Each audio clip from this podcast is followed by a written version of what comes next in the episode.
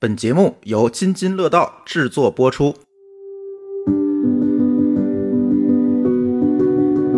各位听友，大家好，这里是津津有味儿。今天跟我一起录音的，除了丽丽、嗨，大家好。馋虫， Hello，还有舒淇以外，大家好我们今天还有一位嘉宾啊，慕容甜甜老师。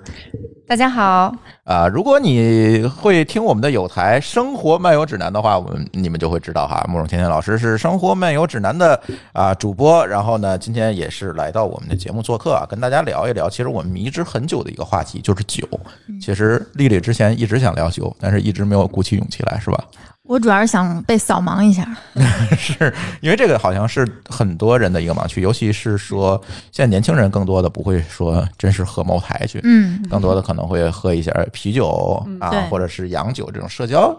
这个产物，或者还有一些像 Rio 那种，嗯那叫什么酒？果酒调酒酒，嗯对嗯玉调酒或者果露酒，甜水儿似的，啊哎呦，对那天我跟土豆老师一块儿吃牛排，我俩得喝了多少瓶 Rio，反正没少喝。好多 糖，自助餐对厅，自就助是当餐厅饮就料有特别多这样的酒。对，就都都是这种酒，所以可以说一直想啊，津津有味这个节目聊聊这个话题。那今天好不容易我们请到一位比我们都懂的嘉宾来，是吧？今天我们想跟大家先聊一聊这个精酿啤酒。那当然，今天我们的录音在 B 站也开了直播，大家也可以在直播间里向我们的主播嘉宾提问啊。然后，呃，在节目最一开始，其实想八卦一下，大家平时喝啤酒吗？啤酒啊，嗯，我我先说吧，我不喝啤酒，你看，因因为啥呢？就是 说，你你下去吧。呃，认识丽丽之前我是喝酒的，但是喝酒的话，我不喝啤酒，是因为我觉得我还。虽然说我不怎么常喝，但是我没喝出事儿过，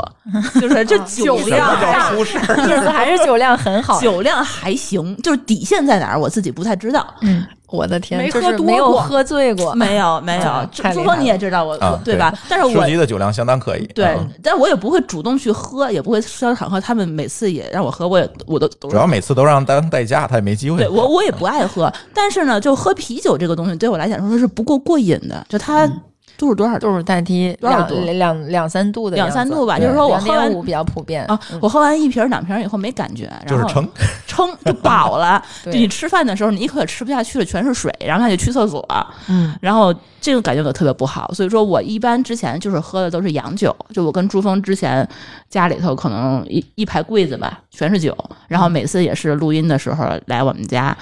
先给他灌一瓶儿，每个人灌一瓶儿，先灌嗨了再说就。有对灵感了啊，哈。嗯对，每个人先你不你不紧张啊吗？你不不说吗？行，你摁那儿，咱先中午先吃个饭，把这一瓶干了，哎然后你就行了。难道这不是最近这半年多才有的习俗吗？啊，啊，还真不是。就是最近啊半是是因为这样，就是我自打认识丽丽之后，我就开始减肥。哦减肥，丽丽说你戒酒嗯，才能你看减，哎这锅又在对，才能降低体脂率 啊。丽丽就是一口锅。对，然后自打自打那天认识丽丽那天开始，我就变成了代驾。嗯，出门珠峰开始喝酒，我就从来在滴酒未沾过。然后再次喝酒就是认识慕容老师之后了。 嗯，我这这是我的心路历程。来，馋虫，我跟舒淇差不多，因为我是学酒的嘛。哦，怪不得我们你之前程博士哦厉害厉害酵的。对、哦我，我们我们专业，我们实验室就是做白酒的，哦，所以基本失上敬应该失敬是一边做一边喝。呃，应该是比较大众的白酒我都喝过，嗯，就是各种牌子的，然后各种。窖藏时间的，包括刚蒸刚流刚蒸馏出来的，我也尝过。嗯，然后我的我的诉求跟那个舒淇是差不多的，就是我要想喝酒喝到有喝酒的感觉，啤酒是满足不了我的。就是我喝到撑，而且而且我还不太容易上厕所，所以我就更难受 了，憋着就是是吧嗯更难受，就就连连排都排不出去，就很难受。所以我一般都会，如果要是想要喝酒，我会选择喝白酒。而且我个人的一个呃，就是体验是我喝酒原来啊，主要都是因为心情不好。我会想喝一点儿，然后放松一下，去放下当时特别纠结的一些事情，哦，是这种场景会比较多。我我觉得就是我跟你正好是相反的，我不知道就是每个人喝多了之后的反应是，是有人喝吐，有人在那儿嚷嚷，我的反应就是心情就特别不好。你是喝多了不好，对你开始喝到位了以后，我怎么知道我喝到位了？就是我不能再喝了，是因为我开始就是觉得难总过了。对，就总会想那些就不开心的事儿。就我很少说是越喝越嗨，然后我就越来是越开心那种。我一般都是不开心，然后喝喝到开心了就好。但是我是知道，我如果不开心去喝酒，我就容易越来越不开心。所以说，我自己本身的内心里是我比较抗拒多喝这件事明情，白所以了到位了，我自己就就停了，就不嗯喝了。嗯，嗯哼，嗯，丽丽呢？虽然啊丽啊丽丽丽丽是一个呃不太一样的呃，次来我们家，反正先先先说一个对非常重要的事儿，虽然我是一口锅，但是我要澄清一下啊，我喝酒，嗯，就是我的朋友圈签名叫“营养师也会吃炸鸡、喝啤酒，健身教练也会感冒发烧”。嗯就虽然我告诉别人你不能喝酒，但是因为你的诉求是减肥，所以我要告诉你这个道理。但是我自己是喝的，嗯然后我发现跟你们聊完之后，我觉得我是一个胡胡逼喝的人。 我真酒量酒量不行，我是一个没事就惹就是嚷嚷要喝酒的人。然后我特别爱喝啤酒，然后我喝啤酒就是喝那种非常不高级的酒，然后喝点就高，越喝越开心。但是我不会瞎嚷嚷，我也不会哭，我就是越喝酒酒品不错，对话多、睡觉、吐，你还吐，对我会吐。我每次喝多了，我一定会吐嗯，就哪怕我不想吐，我也会吐。我就隐约是觉得，我希望减少一点对身体的压力。就能排多少算多少。嗯，他还就是喝酒有一部分理智在里头。对对对，嗯是的，我没有喝醉过，摆脱不了人设。大姐，你上次在我们家那不省人事背出去 的，我没有，你我又给他接题，我我走出去的。是把 天儿给聊死的那 不个。是你们，你们录了什么？你们就是你们上去录音，然后你们说了什么话，然后知道谁下来清清楚楚看了我，我都知道。我只是头晕，我起不来。嗯，头 晕，明白，你这个误会了，误会了。他是解释。他是属于那种爱喝但是不行。，对对，我酒量真其实不行的。 我想到了土哎呀豆老师，他们家那个常备酒量，我跟你说，土豆老师今非昔比了，我跟你说，土豆老师现在已经是跟跟我一样，就是自打木认识木东甜甜以后，我们就从一只菜鸡变成了一只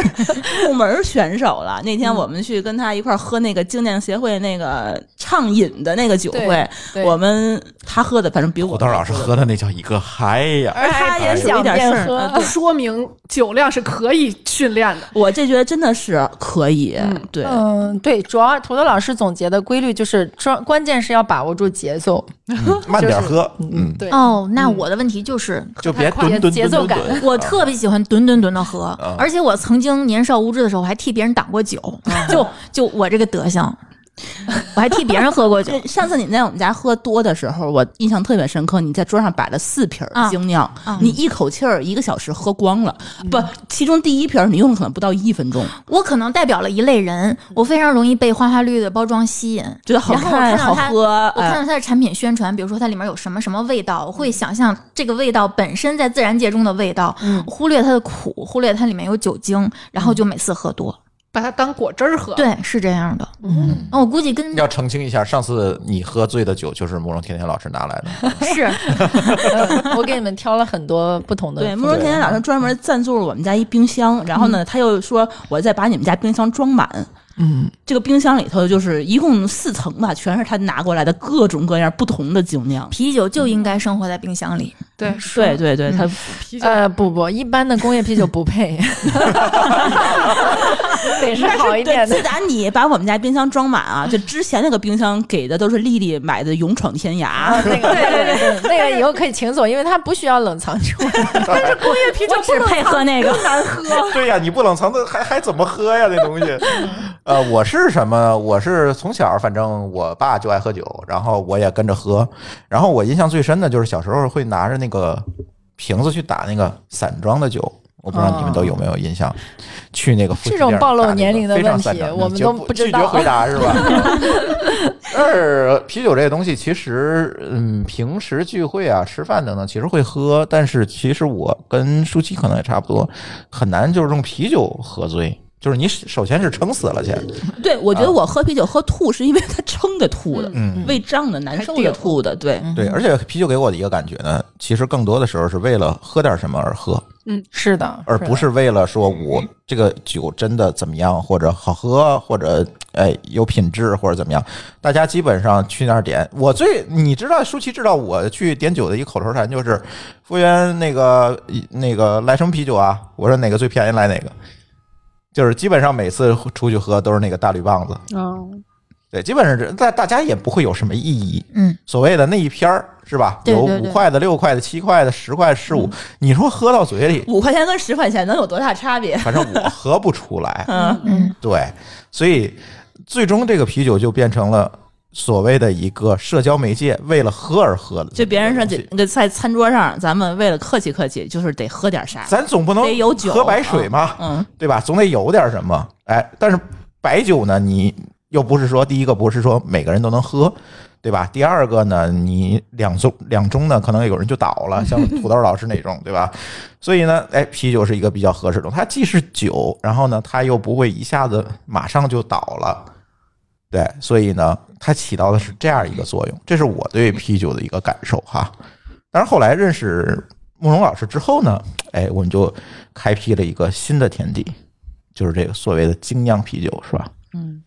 我们在冰箱里常备了，现在。嗯对， 另外一个常备，您应该说是馋虫送给你的别的那个不是那个不进冰箱，那个不进冰 箱。两箱，对，因为这里还有一个心路历程。刚才那个录音之前我们也聊过，就是其实我们每次录音都愿意喝点啥，嗯，是尤其是喝点酒，因为可以哎，这个活跃气氛。破破冰是嗯吧？尤其很多嘉宾比较陌生啊，那这个大家可以破破冰。呃有的呢，有的嘉宾特别是一喝酒，他话就多，嗯哎，这个我特别喜欢这种人，你知 道吗？像丽丽这种不行，嗯一喝多就不说话了是不行的，是 吧？所以呢，一般我都以前呢是备一些这个呃 whisky 洋酒。对，对吧？我呃，亲自舒给淇可能会亲自搞点调果汁儿，吨吨吨吨对吨。对对我特别鄙视这调个。酒师我就是我们家有有那什么制冰机嘛，嗯所以说特别适合在现场喝那你个。应该买一个那个摇杯，那呃有点复杂，就是一边喝还一边摇，一边一边录音的就不太行了啊。嗯对，但是后来呢，就赶上这个嘉宾越来越能 喝，知道吧我我发现这调不过个 来喝不一起，次录音的成本太高 了。跳哎太 但是那但是你后来发现了吗？就是有人到咱们家来录音的时候，他们都会拿一瓶洋酒了。啊，后来对嗯，这是有知道酒品的人，对，就有知道说你们有这个社交需求了嗯啊，有这个场景需求了。对，因为拿酒确实也是礼物里边儿相对来说比较容不容易犯错的一个东西。嗯对。对对，确实，尤其去别人家里什么的，但后来我们家自打搬到南站这块儿太远了，都开车来，所以说那个就不好拿。嗯， 对，就不拿了。 嗯，对，后来这个认识慕容天老师之后，我就发现精酿啤酒这个东西，哎，也适合扮演这个角色。是，而且你也不用怎么调哈，这个对啊，就它拿过来有个可以起子就喝了，好了， 对吧？甚至易拉罐都不用起 风味子儿。还挺多。对，而且就是喝起来呢，哎，大家在这个上面会有一些谈资，就是哎，你喜欢这个口味，我因为精酿啤酒口味，一会儿可以让慕容老师再讲啊，感觉就是这个口味啊，各方面的差异化又比较大，它会有一个谈资。你说这个洋酒呢，它也有风味的差异，但是我要取得不同的、更好的一个，或者是更不一样的一个风味差异，我要花出很多的钱。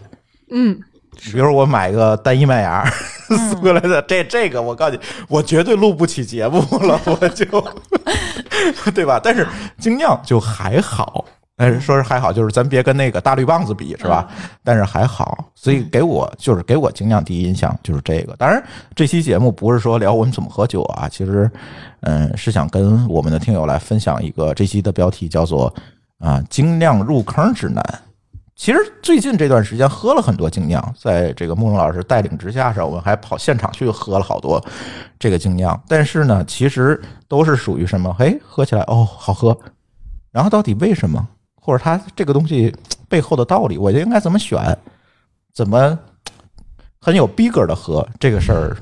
不太了解，我相信我们的听友也不太了解，所以我们这期节目可以给大家围绕这个话题去聊一聊。当然，我们不是一个专门聊酒的节目，对吧？如果你们真想了了解更多关于酒的知识，可以去我们的有台，是吧？什么啤酒事务局啊、杯弓蛇影啊，你可以听他们的节目。我们这期节目呢，就是给我们的这些听友去做一个入坑指南吧，给大家聊聊这个精酿到底是什么。对，现在就可以有请慕容老师给大家讲讲这个精酿到底是啥。我听这精酿上都会印着很奇怪的这个文字，现在我这儿有几瓶精酿，啊嗯你看它叫浑浊，是浑石还是浑浊？浑浑浊哦浊浑浊 IPA 啤酒、嗯是吧？这个也是经常能够看到的这个一个说法。是，然后还有别的，而且喝起来呢，可能味道也各不相同，嗯，有苦一点的，有甜一点的，还有香喝气着是草莓味儿的、呃橘子嗯我味儿的、奶昔味儿的。对我入啊门是大悦啤酒的那个是香蕉的，香蕉味儿的。嗯啊嗯那个之对那个挺明显的，之之前我们在北京的办公室楼下就是一大约，嗯，然后珠峰见人，对别人都去咖啡馆儿，他就是大约。掏出点实话来，让哎，人对，多说点哎儿。你怎么知道的？哎 呀，漏酒是有一个作用的，绝对不喝咖啡啊， 绝对得越喝喝越啤酒冷静，对什么也不说。 对，所以呃，可以给给我们讲讲这个到底是都是一个什么东西？就是比如说 IPA 是什么意思？像我我看大家都声称自己是 IPA，那这 IPA 到底是什么意思呢？嗯，那我就不用回答你上一个问题了，是吧？啊，什么问题？呃就是就是你们不都在讲自己平时喝酒嘛，嗯是吧？嗯，对我我觉得还稍微说一下，就是其实我也不是一个就我啊们就默认为你是一个这个很资深很酒民了，是吧？啊我就其实不问还你这个问题 了。并不是是，并不不是啊，啊就是我其实自己一个人是基本上不会去喝酒的人，嗯我也不是那种特别嗜酒或者是特别爱没事儿自己就喝酒，因为我身边还有不少那种，尤其是金匠轩的那天你们去咱们去那个年会啊，你看到很多人他真的是爱喝酒，没事儿自己也得嗯不少弄点儿喝。啊，对对对，但是我不是这样的，我我就跟正常的大多数人是一样，就酒量也不是很好，也不是很差。然后呢，就是一般都是有场合才会去喝，就比如说我，我觉得就是因为我们我自己之前做投资人嘛，我们会看这种酒类的数据。其实啤酒是销量最大的，为什么？嗯是因为大家决策成本最低的一种酒饮的饮料，它可以嗯在财务分析上，它可以跟它是唯一可以跟饮料去类比的品对类。对对，就像我刚才说，大家可对能没得喝，那就再点个对啤酒，对，点个你啤酒吧。对，就啊是而且是男生女生也都可以喝。你嗯比如说，呃，它而且它是那种什么场合。都可以搭配的这种酒，嗯而且酒精度也不高，对吧？你需要有一些氛围啊、微醺感，然后或者是有些场合你你怎么也得喝点儿，不喝有点不对劲的时候，嗯你你喝这种是是你最轻松的，对吧？因为它不会说，哎呀，我是不是今天会喝大啊或怎么样子的？那除非你采香喝，那可能是另一种状态。大部分人其实也是随意喝喝，对所以我觉得啤酒其实是大部分人都会去喝，我我自己也是就是正常的这种状态，直到就是有有一天自己被朋友带着去喝了精酿，然后当时给我第一的认知就是确实有点突破自己的认知，就一杯酒当时在一一六年的时候吧。呃，五十多块钱，我就觉得正常价格。啊啤酒不是一般 对五块五块钱一大瓶儿嘛，就那一杯五六十，就是就觉得特别惊讶。我说这这得是什么样的酒能这么贵？但是你喝喝起来，尤尤其是当时是有人带着嘛，确实是觉得这个感受是完全不同的。然后从此之后就再也不想喝绿棒子了。所以我的状态就是说，呃，我我比如说给你们，我其实是好朋友都是这样的。比如说我要跟他们吃饭，我是不能接受去喝工业啤酒的，因为我觉得大家本来也没想喝喝到大醉什么的，就还不如喝点好的，对吧？像你们为什么那天咱们喝了不少，你第二天一点都不难受？嗯，这待会儿我们可以讲一讲原理什么的。那我就再回答一下你说的这个 IPA 的事儿啊。嗯呃，我我觉得。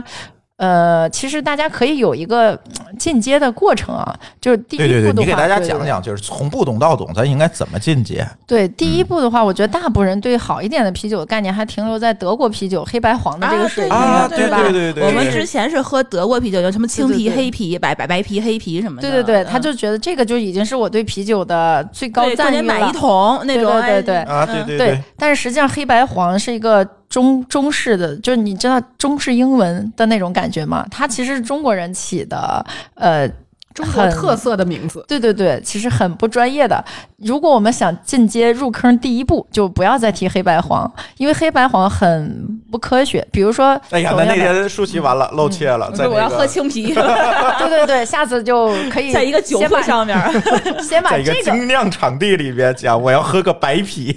从就是呃，他也能懂你什么意思，但是就是咱们不是要讲进阶嘛，入坑进阶嘛，对吧？既然咱们要喝的有点品质一点，第一步先把黑白黄这个词儿从你的字典里去掉，你已经比嗯先把这事儿忘了，百啊分之八十的人都都显得专了、专业了，然后就是 装逼第一 步，嗯那对不对是对对，黑黑白黄去掉，为什么呢？就比如说，它是以颜色来区分的。那颜色主要的体现是在麦芽的这个选择上，比如说黑啤，对吧？黑啤就是。呈现的酒体颜色是黑的嘛，那黑啤其实可以有截然不同的风味儿，有那种榛子、咖啡、巧克力的那种风味儿的，还有就是那种很淡爽，但是它是黑色的。其实它是一个是拉格酒，一个是艾尔酒，是完全不一样的东西。所以你都统一在黑啤之下吗？那是那是中国人理解的黑啤，就是德式的那种拉格式的黑啤，它不一样。哎拉格儿又是什么？对，所以等会儿再讲拉格。好所以先把黑白黄去掉好对，吗？答但应是我但。是咱们喝那个，就是喝德国啤酒馆儿喝那个啤酒，就是说你要从轻到重这么，嗯嗯嗯就嗯颜色从青啤到黄啤到黑啤这么去喝，嗯因为它那个就是口味儿，就是先喝清淡，再喝中间的，再喝淡，再喝最重的。嗯所以印象里头感觉就是黑啤其实应该是口味儿最重的。但是嗯它是在工艺统一的情况对下，对对，在拉格的工艺下，对它是最重的。哦对，所以我从来也没喝过黑啤，嗯，对，那就是说，在第一步先把那个去掉了，对吧？我嗯所以说们它已经并不是这个样子，对。对，但是你在就德国啤酒屋的那个场景下，你当然可以这样，这也是他们发明的，就是中国人发明的最最适合那个场景下大家都秒懂的行话，对吧？嗯但是容易这个普及，对对大家对都能懂。但是这个就是属于过很过时了，而且确实是不够科学啊。那接着第二步就是要理解一下，其实这个事儿我发现就是其实它很简单，就是就像我们可能也许是因为做投资的原因吧，就是特特别喜欢找一些事物到底最底层是什么东西，嗯对吧？就像我们今天讲写字。写字的最基础的东西是结构，如果你没明白这个事儿，你就你你可能拿着字帖练三年，才能可能字才能比较好看一点。但是如果你理解了写字儿最主要是结构，你可能就是真的很快时间你的写字水平就上升很多。我觉得酒也是一样的，比如说你去了解它得有一个切入点。嗯对啤酒最最底层、最最底层的一个分类就是艾尔和拉格，没有别的。就是我在喝精酿两两两年多的时间，其实我都不配去精酿八点九什么，我相信大部分人都有这个感觉。嗯，你看到满墙的酒，你不知道什么是 IPA，什么时候又来个什么呃小淘气，然后什么时候又来一个美西，什么时候又又来一个酿酒狗，你完全不知道他在说什么，这个我不对会吧？点，它那对个菜单你哪下个来是以什么后 东？西，对吧？堪比我去墨西哥餐厅。啊就是你你就感每一觉个字都认识，练起来就是不懂。 对，嗯是是，就是就你每次就跟那个就是去西餐，然后他也不给你一个就是说具体的这个菜长什么样，就告诉你这个这个牛肉二十种牛肉，对。然后你去找你去你吃哪 个，然后你你问你也不知道应该怎一么脸下懵嘴逼 味，对，然后感觉你要问出来就有点失有失逼格那种感觉，对对对，不问确实不懂，只能是 对，然后你就你随就便只能指一个盲点，对完全没有切入点，靠运气，是我，我相信我们听众当中肯定会有一部分人去过精酿吧，然后或者是在一些比如线上的平台也好，或者在超市里头，肯定他也可能是面临过自己的选择。但我相信大部分人都像我当初的感觉一样，不知道他们在说什么。对对对，比如去山姆，其实很多精酿在那儿摆嗯着，你根本就不知道买什么。对，但是问题是你很多朋友可能他会喝，他第一他也没有总结过，第二他也懒得跟你说，或者有一些认知是叫就是认知歧视的吧，就他认为你应该知道，比如说就是医生为什么永远没有耐心，因为他认为很多常识你咋不懂呢，对吧？你为什么不懂？因为我们不是一个，他不是在一个领域。就像呃前一阵儿我一个做科普的朋友跟我说，他说你认识的几乎每一个人，他说的绝大部分的东西你是不知道的，嗯，对，就是因为每个人的知识结构啊、经历是不一样的，所以精酿也是这么回事儿。先把黑白黄去掉之后，第二步就是要了解一下，主要就是两大类型：艾尔啤酒和拉格啤酒。它们的主要区别在于什么呢？就在于酵母的工作方式。就是我们知道，啤酒是由麦芽、酒花、酵母和水这四种基础原料酿造出来的嘛。嗯啊，其实也不用记住了。但是呢，这个酵母的工作方式决定了它的一个分类。嗯那个酵母呢，适合在低温、相对低温的情况下发酵的，就是叫拉格啤酒。它的主要的呃表现形式就是在酒液出来之后，那个酵母在底下工作，啊，底部工作就是在发酵罐的底部。然后艾尔啤酒主要是在发酵罐的上部啊哦，然后上这样的面发酵和对的。下上面的、下下面的、上面的就是艾尔，下面就是拉格，所以其实那它德为什么一个在上面，一个在下面，跟温度有关系吗？对，就是跟它的工作方式和它就是适应的温度环境有关系。就不同的酵母，啊艾尔它它就是剧烈一些，它适应你想它更啊酵母不一样高温一些，对，酵母的种类不一样。那人类第一次最早人们是不知道啤酒是怎么出的，他认为是上帝的礼物嘛，他不知道原理啊，那就是利用对吧？大自像我们有专业人士，而是专业人发酵的，啊，对这发酵计算专菜业的的博士呢？ 对呀，计算菜的博 士。就是你大自然当中的酵母来去工嗯作，人们不知道，人们第一次去做出来酵母分离，那都已经是都千年嗯之后了，几千年之后的德国嘛。那德国那个地区，它就是它首先发现的的，就是或者是提取出来就是低温酵母。德国那个地方因为地儿其冷实普遍也冷，嗯所以你就知道德国的酒为什么永远就是，虽然大家觉得挺好，但是其实它有点乏味，就是因为它主要还是偏清爽型的风格，嗯哪怕是德国黑啤，对嗯它也是清爽型。你你喝起来有，你比如说你尤其是对比过，比如说那天喝，如果你喝了史爵老师的那个榛子咖啡石涛，你再去喝那个是未知那高家大师呃未知那家那个瓶子有一个啊瓶里，我喝了，我对喝了，嗯再去喝高大师那个黑色的拉格，嗯，深色拉格，你就会发现这俩长得很像，喝起来完全不一样。一个就是很像，呃，就是榛子咖啡，就是你你在一个很奶油的那对种对对对感美觉奶油的那种香气的，你在一个很很好的咖啡馆喝到那种；另一种的话，你就感觉。呃谁说谁说像藿香正气水 的、嗯好像也不准确啊，但是就是偏清爽型的那种，嗯、就是说它俩的区别还是蛮大的，就是因为酵母的工作原理不一样嗯，它的那个剧烈程度不一样，它呈现的酒体风格不一样，而而实际上我们在精酿在接近二百多种明确分类的风格当中，大概四分之三以上都是艾尔啤酒，哦只有小部分是拉格啤酒，所以拉格是风格比较小的，然后艾尔啤酒是最多的，嗯，也是就是因为你知道它的这个它这个工作的这个方式决定了它能酿出各种各样的风格。就是弹性比较大。对，所以你刚刚说的 IP 也属于艾尔啤酒， OK 嗯当然，你还有时候会看到叫什么什么艾尔，比如说什么增味艾尔或什么什么艾尔，就是因为它又不太容易归在什么别的类里，就叫个艾尔，因为艾尔本来就不会错嘛，嗯就这样子的。所以就是像 IPA 是呃精酿啤酒里头艾尔啤酒一个非常典型的一种风格。然后呢，它的嗯，你看它的它的其实主要来源，但它的那个英文名是 India Pale Ale，就是印度淡色艾尔啤酒，但是它并不是一个印度啤酒，它是一个英国啤酒。嗯但是因为大家知道英国曾经殖民过印度嘛，然后最早的时候英国人。在印度有一个东印度公司，就做各种贸易，反正殖民嘛，在人家殖民，在人家做生意。然后最早的时候，他们也把啤酒运过去，因为英伦三岛本身也是酿啤酒酿得很早的国家，呃，对吧？它是一个几千年前前的欧洲妇女的社交工具，对对对大家都会酿的，只不过不知道原理而已。后来就是工业化之后，然后他们就是就是大规模相对大规模生产一一些酒之后，他们也在做贸易，然后带到了印度。呃，但是他们英国人一去印度就是傻眼了，他们发现印度这地儿有点野蛮，水看起来污染就不仅太那阵儿，重现在也是。对对对，恒河水是不是所有人都有勇气喝的？不是适吧合做啤酒，嗯，不是不是这不是饮用水不敢能喝，能喝，对。嗯对所以他们就只能是拿出自己本来准备卖的啤酒，只当水喝，因为不敢喝恒河水，所以就当水喝。后来就发现啊，这个事儿长途运输还比较远，那个为了保质，就是酒那时候还灭菌技术还不是很发达吧，为了保质期更长一点，为了灭菌，就不断的投酒花，因为酒花最初的作用其实是为了让这个酒这个这个别坏。啊，那你投的多了，它自然就苦了。所以印度淡色艾尔啤酒就 I IPA 的啤酒的典型风格就是苦度比较高，就是因为它投酒花投的比其他的那些，比如说像你们喝到的世涛啊什么的，一会儿再说，就是都要高。哎，那我有新的问题了。那嗯，酵母和酒花是一个东西吗？当然不是了，不是啊酵母是用来发酵的，酵母是把糖给吃掉之后变成酒精和二氧化碳的东西。 OK 嗯酒花是为了最早防腐，后来就为了增加风味儿。你看你，你刚才喝到的这款酒，嗯，就比如说百香果啊，比如说什么一些热带水果啊什么的那些香气，都是来自于酒花，就是酒花有各种、不同嗯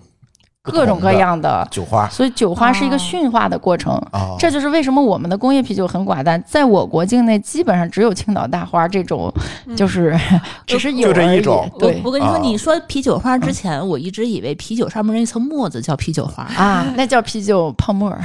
所以说你刚才说 那么多啤酒花，我发现我不懂它是啥。啊 但是你刚才一边聊的时候，你我就在看看了一配料下表原料表，就是水、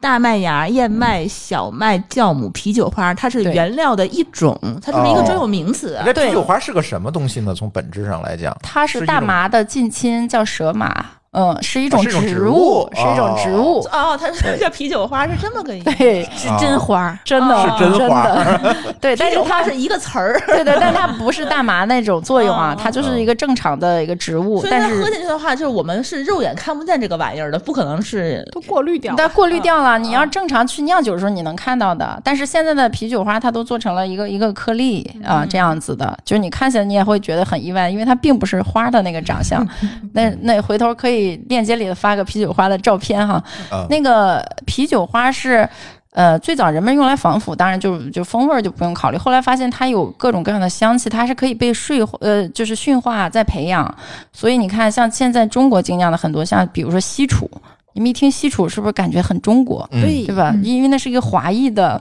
就是啤酒花的培育人员他去做的，所以他他去培养的这个东西，这个东西的培育周期是十到十五年，它是要哦有这么产业久啊基础的。啊所以你看，美国人他才这么二百多年的历史，他也没有像欧洲人那么呃最早的时候几千年传承下来那么会酿酒哈，呃，但是他们把精酿真的是玩出了花，推向了全世界。它的主要就是在于啤酒花它做的多，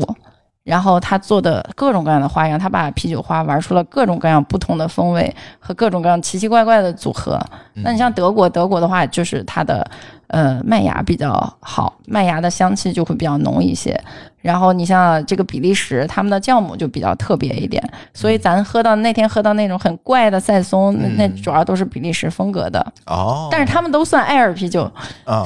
就都算看到爱尔啤酒，德国也有，但是少。德国主要还是拉格啤酒多一些。然后这就是又回到了刚才回答你 IPA 的问题啊，就是说 IPA 其实是一个大的类类别，也是一个比如说我们入坑最应该了解的一种风格。但是 IPA 确实它更适合欧美人的口味，因为我们亚洲人大部分人其实是不耐苦的，嗯，就百分之九十五的人其实不是苦，但是这是基因的原因。这个事儿我专门还看过一本书叫《品尝的科学》，就是他就讲这还挺奇怪的，人类为什么把耐苦和不耐苦的基因都保留了下来？因为按理说你对苦度敏感，你是能识别毒毒物啊什么嗯的，但是你不敏感。呃，好，也留了下来，它自然它有别的作用，比如说人类是群体动物，有一些人敏感就能帮你去识别了怎样的，所以它总之 他它吃完先挂了，是吧？它总之它留下它 来吃完了告。诉你这个不要吃，对哦，它留下来了。然后，所以欧美人就是至少一一半儿左右是对苦苦度不敏感的，所以他们耐苦是没问题的。所以为什么我们觉得我们如果想做 IPA，适合国人的口味，还是不要那么苦。这个苦度是可以测量的。就是一般，我觉得大部分普通人超过四十以上就就会觉得苦了，但是你看欧美人还有九十、一百的，就是他们还很开心。中药了，感觉。但是很多人他只是中国人，他只是为了那个装一下，但是他嗯不是特别享受。那这咖啡的苦度有多少？咖啡的苦度，它的苦不一样，我不知道是不是他们是用一个一个度体系量，测就是像啤酒像 IBU 去，它是是不是一个标准？哎，我这个突然想到我不这知个问题，是不是这个咖啡在欧洲这个发扬光大也是？有耐可苦是吗，哎，他们比较耐苦，哦所以能够品尝出来这个苦味背后的这些风味。中国人喝不了，喝对，不所惯咖以啡，中喝国不人惯就搞茶嘛。茶嗯，咖啡因也是满足了的。对中文但是没那么苦糖什么的。对，但是大家其实对咖啡因都是有需求的，只不过用了不同的路径，是因为耐苦的哦对程度对可对能不一样是。有可能。对，对，就是同一个东西，大家的感知其实可能是完全不一样的。所以你看，现在就会衍生出一些像国内更火的一种风格，比如说浑浊 IP，你手里拿这个，对包括我们做的奶昔 IPA，它也是就是。它一一部分原因是它把苦度刻意的降低了，这个这个在在工艺上有很多方法，它不是说牺牲我少投点酒花。你看，像那个工业啤酒，它是没有，它也没有什么太高的苦度，因嗯为也也没有什么酒花给你放嘛，对吧？那个就是我现在在喝那个工业啤酒，就感觉在喝水， 是尤其跟你认识之后，我再喝那个就真是没 法喝从此留了。给丽丽。是路 人哈、对，但是我我可以在不牺牲香气的情况下，让它苦度再降低一点，就我可以在发酵后期投，对就哦我可以越往后投，它的那个苦味物质释放的就少了，嗯但是香气还是相对充裕的，所以就是现在的，你比如说浑浊 IPA 的苦度，理论上就要比正常的 IPA 要要低一些，嗯，然后另外呢，它的浑浊感和有时候它会做一些增味儿，它也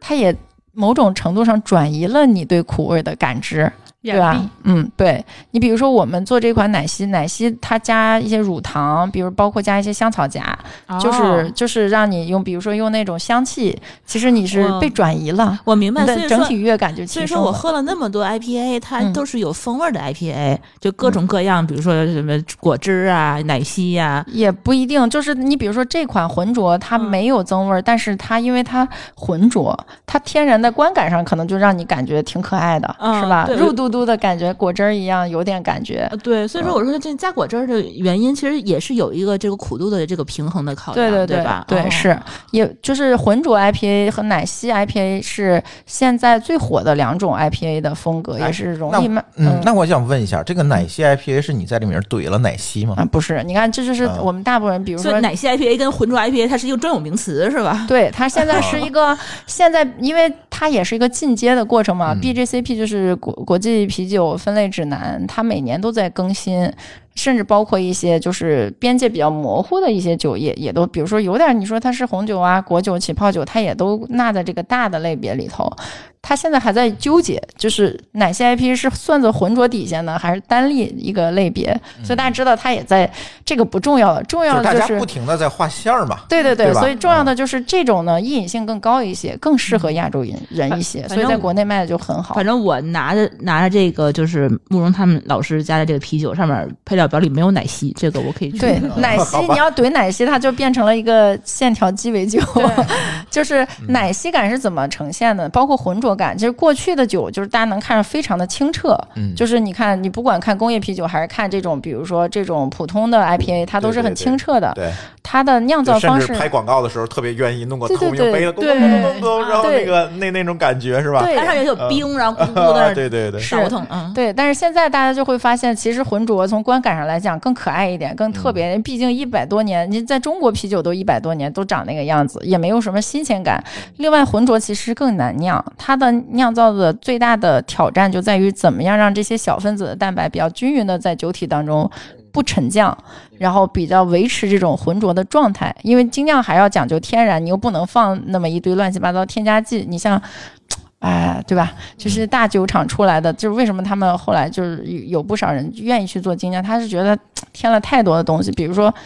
呃因为因为精酿啤酒至少它是二十一天到二十五天，甚至三十天的发酵期，但是工业啤酒也就七天，嗯肯定是不充分的。那些泡沫不是全部由发酵产生嗯的，还有很多啊，为了产生啊，泡沫放点的洗洁东西精啊，那不会， 实用型实用型，但是活性是剂， 对对，但是它的添加剂就很多，然后哦啊，它又维持这种泡沫，又要再加一些东西，所以它就呃，而且你酿造时间不充分，就会产生一个很大的问题，就是上上头哦上，所谓上头就是高级醇、杂醇比较多哎，嘛，这因就为它是回到了那天那个问题，对什你们为什么舒淇喝了一晚上都没醉第？二天没事儿对。其实它不仅仅是在啤酒这个品，你你喝白酒、喝红酒，呃甚至洋酒都有可能有这种第二天特难受的状态。为啥？都就是因为没酿好，发酵的过程当中产生了。杂醇、高级醇这种东西，它嗯是需要还原的，它基本上都会产生。但是如果你的发酵时间充裕、工艺比较好的话，它是可以会被还原掉的。嗯所以为什么喝精酿，其实大部分人不会第二天就就没、哦基本上没有说上头啊。哎，某某某工业啤酒还把上头做成了卖点哈，其实也不是什么好东哦我西。想起来，就有一段时间，我为什么排斥精酿啤酒，是因为我喝到了假的。哦，对，想起来这个故事，你这可个以这讲个一我下得吧讲一下，嗯就是在二零啊一一几年吧，那个时候我也跟朱峰在厦门的一个朋友他们家给他们对新我们放可以点名这个朋友，嗯，嗯要点对名，嘛苑小帅同啊，在学，美团美团的县呃市场总市市场嗯市场负责人吧，他可能是、嗯对他们家给他们跟他老婆盖了套房，嗯，然后呢，给他去温温温居。然后呢，这大哥他他特别爱折腾嘛，他就是好像跟别人合开了一个就是精酿精酿厂那个是吧不是，还很早？很早，很早一一小作坊吧一一二一二，反正我俩还没结婚呢我。对，一二年，那一哦是三年刚开始好早哦刚开始。然后嗯他那个时候就是来了好多老外，他们家特别喜欢，就是他老婆是外企嘛，所以来了很多老外，他们就自己喝精酿，就带了好就那个就是上次你们在协会里带那个大桶的那种，就给一人打一杯，然后喝完了以后，他们家是在山上，我们俩从山上下来的时候，到下面我就开始头疼。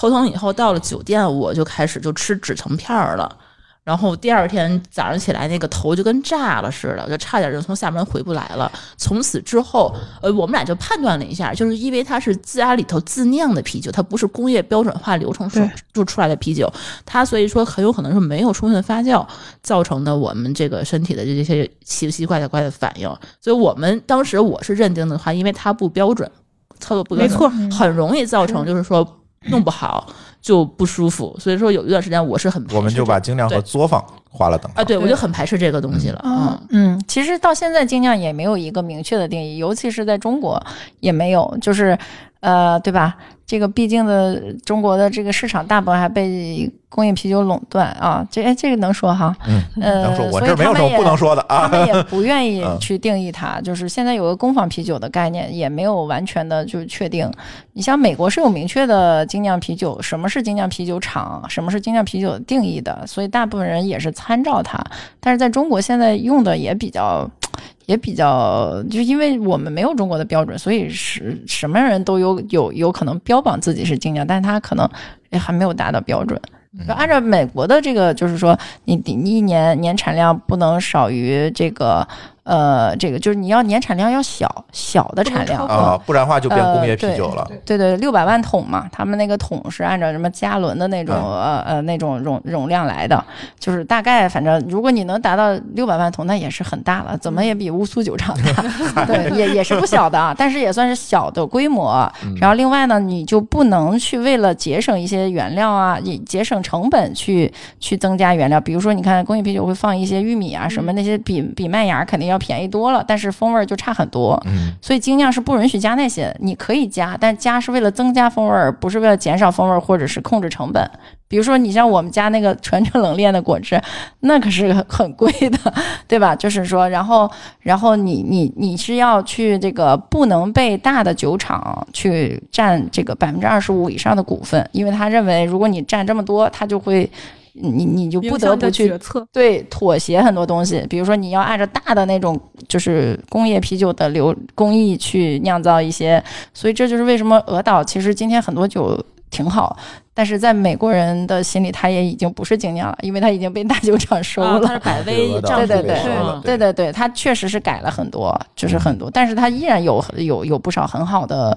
酒酿的酿的是非常好的，只不过就是在按照美国的定义，它已经不算精酿酒厂了，是嗯这样子的，所以就是要小，要独立，然后是是，而且要原料要天然，要这个好，但是它如果越小越独立，大厂不进来，它其实就发展起来其实也成本成本下不来。对是很高，所以它呃这就是要有个平衡啊。嗯为什么工业啤酒是在拉格里头的一种工艺啊？就是工业啤酒是美式工业淡拉格啤酒工艺，就是嚯，好长。美式啊来，你再的。说一遍。 工业就是工业啤酒是美式的这种，就美国人通过就是主要把它发扬光大，拿着拉格啤酒的一种工艺啊、但是不是所有的拉格啤酒都是工业啤酒，但是工业啤酒一定是拉格啤酒，这个就我是沉说底明儿的白了嗯工。艺啊，对，酵母在下面工作的，但是呢，因为它它比较适合做大规模的这个标准化的工业化生产，在工业革命的时候就被选中了去做那那些的话，你你比如说发酵比较剧烈呀，然后不好控制啊什么的，就是它就没有被发展成巨大型的这个工业化生产的。呃，就是选选择进来，所以它所有的工业啤酒，你为什么感觉很寡淡？本身这个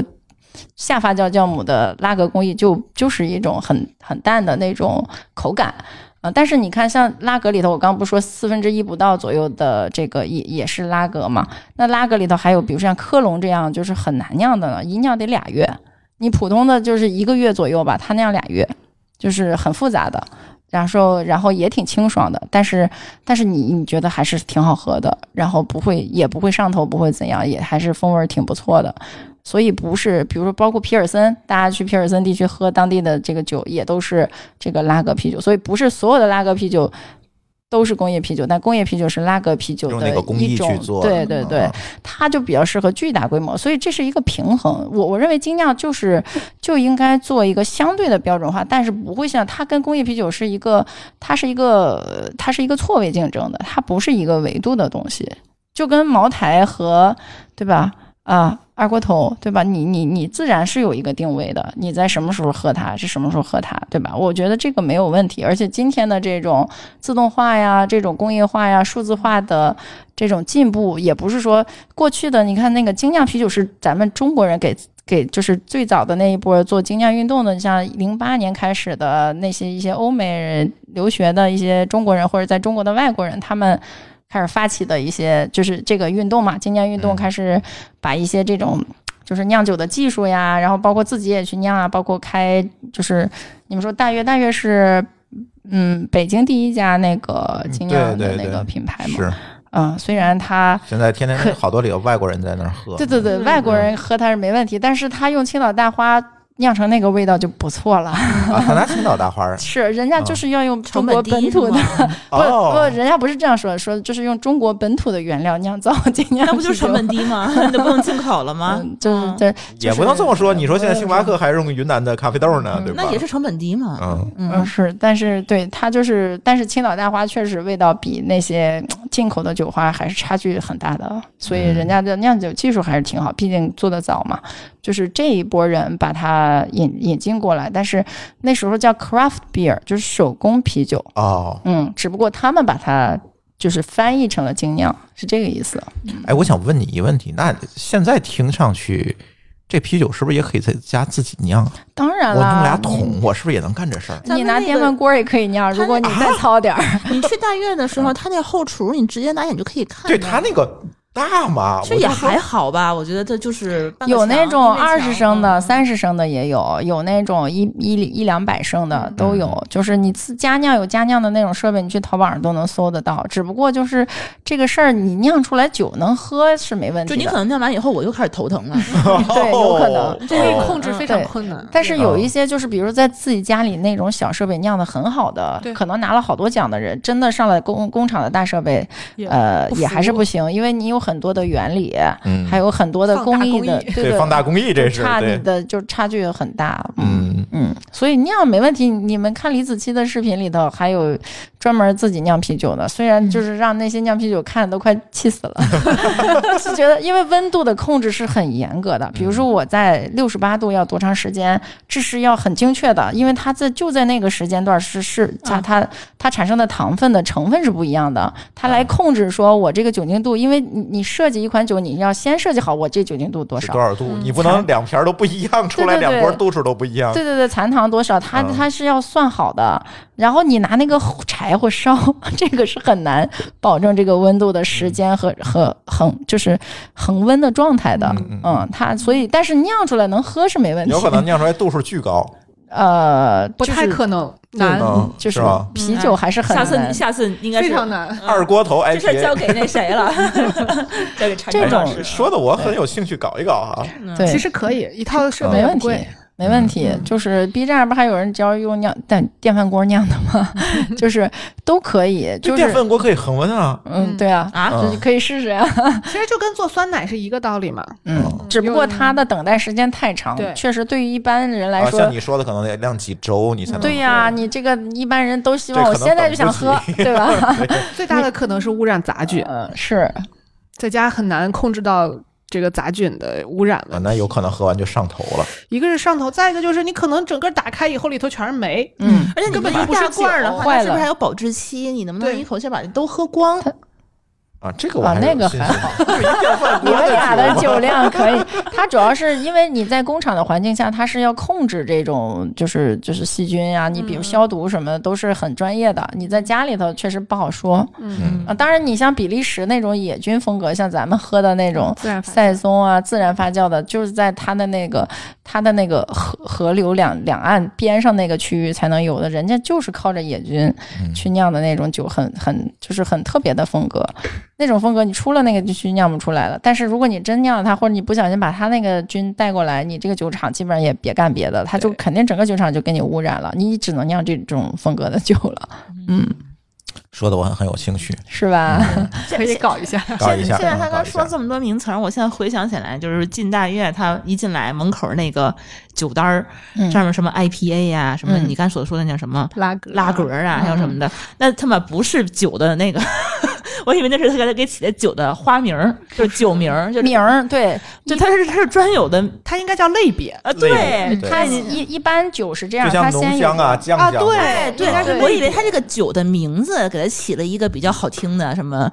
呃，起了个自己听不懂的就叫哎，对对对对，我以为是这个样子。啊嗯它一般是这么一个顺序：首先有个酒款名字，比如说我这款名字叫繁星陨落，或者我们叫牛仔很忙，嗯像你这们种家这个名儿什么花间叫对玫玫瑰花花间它嗯是酒给这个酒本身起的一个名字，因为这嗯个就是属于今天一个文化吧，就为每一个酒，就比如说喜茶的芝芝芒芒，嗯，它是一个对，名字，嗯，对吧？霸气什么草莓是吧？嗯对，就这就是个专门是名你字们家的这一一款酒，对对这是名字。接下来就是它的风格，风格是 IPA，是奶昔 IPA、浑浊 IPA，还是说是是一赛松式世涛？嗯，对印度淡色爱尔兰，然后，嗯，对对对，然后才是它的大类。比如说，有时候它就不不写了。比如说，你 IPA，你你你可以加艾尔，但是不加了，就是因为艾艾尔就是 IPA，就是艾尔里头最典型的一嗯种，它就不说了。有一些它好像又没有 IPA 那么苦，又不是很浑浊，哎，不知道叫啥的时候，它就叫什么什么艾尔了。嗯所以你看到艾尔啊，或者看什么什么拉格，就是比如说茉莉花拉格，就是叫呃，比如说嗯、高大师的那个叫。叫什么？比如说他啊，他就叫茉莉花拉格，他为这款酒起的名字就直接用呃增味儿加，就比如说他就起名叫茉莉花了嘛，茉莉花拉格。因为它也没有别的了，比如说它也不算克隆，不算什么其他的拉格风格，就叫拉格了。嗯所以你们看到阿拉拉格艾尔的时候，就知道大概它是什么。你看到艾尔酒，你就知道它的一般口感是要更丰富的，然后看到拉格酒就是偏清爽型的。哎嗯，这个记住了，我觉得这个点很有啤酒对，就以后不迷点茫题知识点。你就哎不这会个这个不会露点馅 get 儿到哎了，主要对，主要是不会露馅大儿类上没问题了，啊对对，然后网点不会有什对么大对错对对儿啊对，。所以我觉得一般点精酿，我自己个人还是更喜欢艾尔酒多一，毕竟觉得它的嗯口感更丰富、更有趣一些。嗯嗯，然后当但是你比如说你吃东西很腻了，然后你你可能想清爽一下。嗯，又想喝点好的，你就喝，比如说一些拉格啤酒，有一些就清爽的，比如嗯说像那天的红茶拉格，嗯嗯，还有像那个，比如说科隆什么的都可以喝一喝，嗯嗯。然后我们再回到刚才的艾尔，艾尔酒里头 IPA 介绍完了是吧？嗯，还有几个大类吧，说一下是吧？对对，咱们说说，我这好跟人装逼去啊！哎是吧对，就是你除了 IPA 还能点啥是吧？嗯就我觉得就是那个还可以点的就是世涛，世涛也是一嗯个也是挺典在型的在风菜格单里看见这个对对名字对的，对吧？世涛 S T O U T Stout 世涛世涛，你有时候你们会看到现在不是特别，嗯、就是就是就是。嗯，其实点的主动点的人不多，就是因为它是深色的、黑色的，他会觉得意外，就但是会苦吗？还是会感觉会苦，感对觉感觉会不苦。好其喝实，那你、嗯我认为喝咖啡的人都能喝世涛，哦对而且还能找到愉悦感，就是因为世涛它的那个深色的烘焙感，就是它是烘焙麦芽儿，然后是麦咖啡芽深烘之后的颜色，对啊，然后就是咖咖啡啡是咖啡豆深烘之后的哦它颜确色实是也是比那种，比如说艾尔要稍微重，它也是艾尔，也是世涛也是艾尔酒的一种。就是会重一些，对吧？比会会 IPA 重吗？比 IPA，你说重是指口口感烘焙深嘛？那是呀，IPA 苦一一般些用苦一些浅吧啊色麦芽嘛，它就是偏黄色的，或者是现在的浑浊偏有点果汁感，比如你看起来有点像橙汁、嗯，芒果汁什么对那的。种，对，它是那种世涛，就是深色的咖啡的颜色呀，嗯，就是它是这种的，所以世涛的感觉就像喝咖啡的感觉，我觉得很像。嗯所以你说它苦吧，它的苦呢，不仅仅是酒花带来的，还有一种美拉德反应带来的那种，就是烘焙麦芽带来的那种反应。嗯它的其实它的对吧，它它的的反香气应，应该会更复杂。嗯，嗯因为美拉德反应本本身就是一个特别复杂的一个反应，嗯，就是它会，呃我觉得在酿酒师来看，发生美拉德反应是一个相对来说比较不可控的一个反应，对，所以呢，呃，就容易出惊喜，啊，我我我是这么理解的，嗯就是是不是也容易出惊吓呀？呃，还好嗯吧，所以要 品质控制嘛，嗯啊，嗯，要对，品反正控惊吓也是惊吓那个品酒的，所以它不所以不会我到能你嘴里。我我能能不能这么这么理解？就是说，那个 IPA 是那个什么淡色艾尔，那个是一个入门的入门款。然后呢，你想再呃资深一点的话，比如你说浑浊 IPA 可能会丰丰更丰富一些。然后拉格它又是一个像惊喜的这种嗯小世小涛嗯呃世世涛涛呃世涛这种小小众的这种就是这种感觉。更更进阶一些的感觉。啊嗯，我觉得也看这个人平偏好时我的觉得对是看饮偏食好偏好对，嗯，就如果你是一个平常就离不了咖啡的人，你可能直接喝 IPA，你会觉得有点寡。呃，对，像像今天咱们手上现在有很多种啊，对这就个是这个可它能是嘎嘎鹅，这个就是对，就是就是一个比较比就是较它的中性的淡色 IPA 嘛对，，哎它那个的就是感觉浑浊 IPA 嘛。虽然苦，但这个苦吧没有层次。嗯嗯这这就是最淡的，我开始给丽丽挑的嘛，对最像最像勇闯勇闯天涯但的是呢那，种。 马上把丽丽给打 low 了，完了，丽 丽，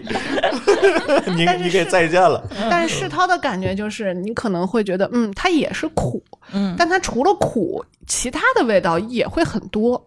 嗯风味物质会对对多对一对些对啊，这种感觉就是感觉，嗯，它好像更耐琢磨，嗯，这种更有感觉韵味一点对对对哈，更更更深深邃一些。嗯，对，上次米律师连线直播的时候，我给他买的是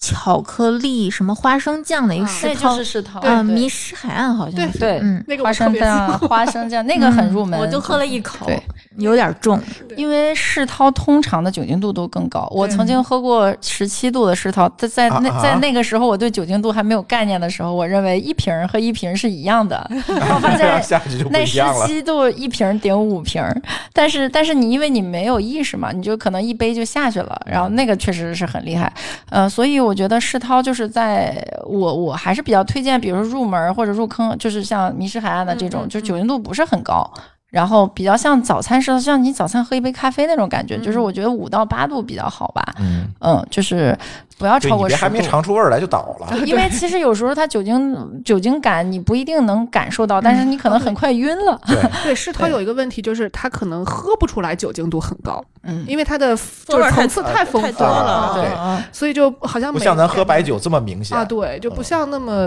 那么突出有这个酒精的味道。那我我有点感觉像之前那个喝那玉调酒，就是因为往里头怼了很多很多不同果汁儿的果汁啊对儿什么的对对对对对，然后你一不小心就喝多了，是因为你外面风味儿太重了嗯，你就以为它压住了对你以为自己喝的是果汁儿，其实你喝的是酒精度一点儿也不低，然后多喝几杯你就挂了，有可能是这样吧？对，干红兑雪碧，民间这样就说这样喝不好，也是因为容易喝多 嘛。嗯，嗯，味是道太多了，嗯，太好喝了，应该就这红么酒说回来咱单独再 聊。 这个干红兑雪碧简直是的， 对，所以我我我要是这这是世涛是一种风格，嗯然后有时候你们会看到波特其实比较少见，因为好多人就算圈里人也说不清楚波特和世涛的区别，但是可以说一个故事，就是其实最早波特酒是这种就是这种深色麦芽发酵的艾尔酒，然后主要是英国的那些码头工人喝的，啊，他们特别解乏，你想酒精度大对劲儿酒精大度是吧？高对，但那时候就是酿的比较粗犷嘛，原料用的也不太好。然后呢，后来就是被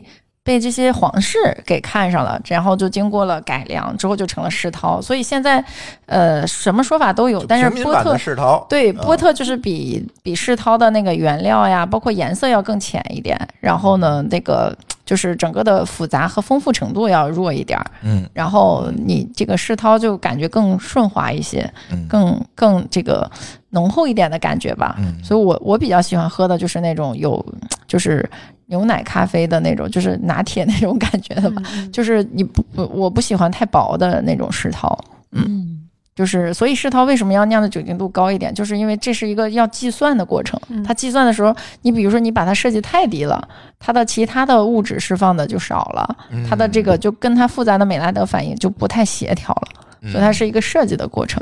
所以我比较建议他最后喝。它还可以不用喝那么多，有点像甜点。所以为什么我们那时候市集就你们做的《精酿夏天》，嗯我们做了一款芝士奶干世涛嘛？我觉得芝士奶干跟世涛特别搭，嗯就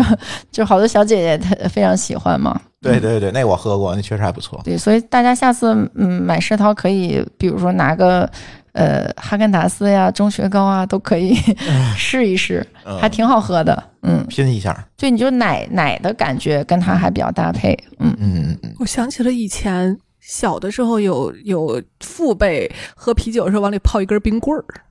就这嗯么吃的，对 这不就是个味道吗？但 它泡的是冰棍儿，不是奶，不是奶棍儿啊，嗯冰棍儿它可能降温吧，然哦嗯后一个就是这样降吃温，的再一个可能就是气因为泡奶那会儿就是那会儿家里没冰箱，对，一个是这个，再一个就是刚啤酒刚进来的时候，大家都觉得苦嘛，我加点糖哦会好喝一点，适口性会好一点。嗯对，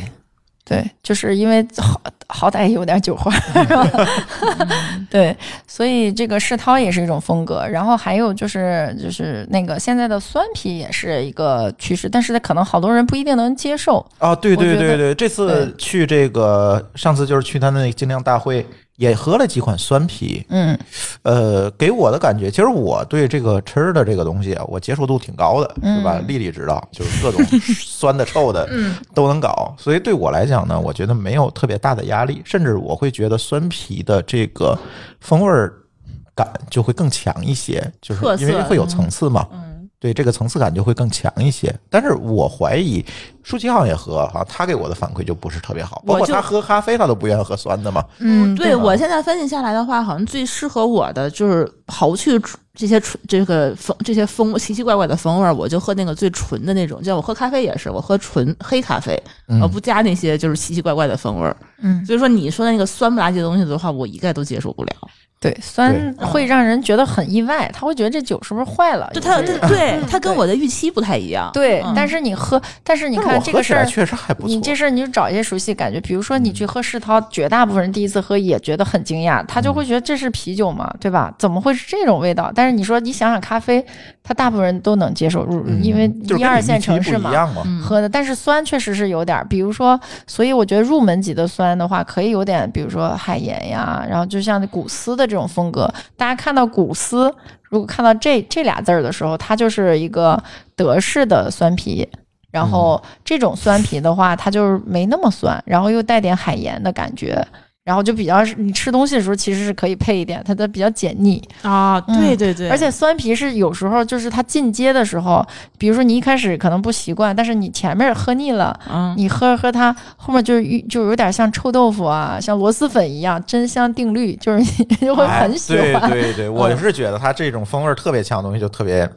就是喜欢特别喜欢，不喜嗯欢的就感觉再以见后咱家就是这吃什么大肘子、烤啊肠对什么的，可以应该配点配点对这对个，对特别下次像卤是肥肠儿咱配那个什啊么，呃比较适合 配它解酸腻皮的嗯。是是是，嗯但是古斯是一种风格，就是带海盐的酸啤，还它有是加像了海盐吗？对会加海盐，嗯哦，就是在后期加进去的。呃对，在哦在中国是在德国古斯，人家河里头这个盐就够了，哦啊 它就用水酿的时候对就嗯够水了。水里面的盐。对对对，所以酸也是一大类，酸的这种，比如说你看酸的这古斯是一种酸，还有酸艾尔，就是你不知道叫什么时候不就就叫艾尔了吗？啊，对，它就多了一步酸化，就是拿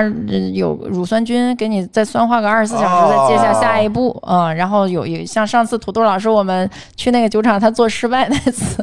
就酸化后来那个设备坏了，然后等于停了二十四小时之后，会发现设备不能用了。但是就是它多了一步，它比比别人可能酿一天它就酿完了，这个你还得再多二十四四小时的酸化，但是它也是一个风格，所以它也是艾尔酒。呃，为主，对，然后，嗯、但是大家接受度最多当然是小麦了。不过我我个人喜欢增味儿一点儿小麦，因为我觉得小麦太普通了嘛。嗯，就是，但普通可能它的易饮性，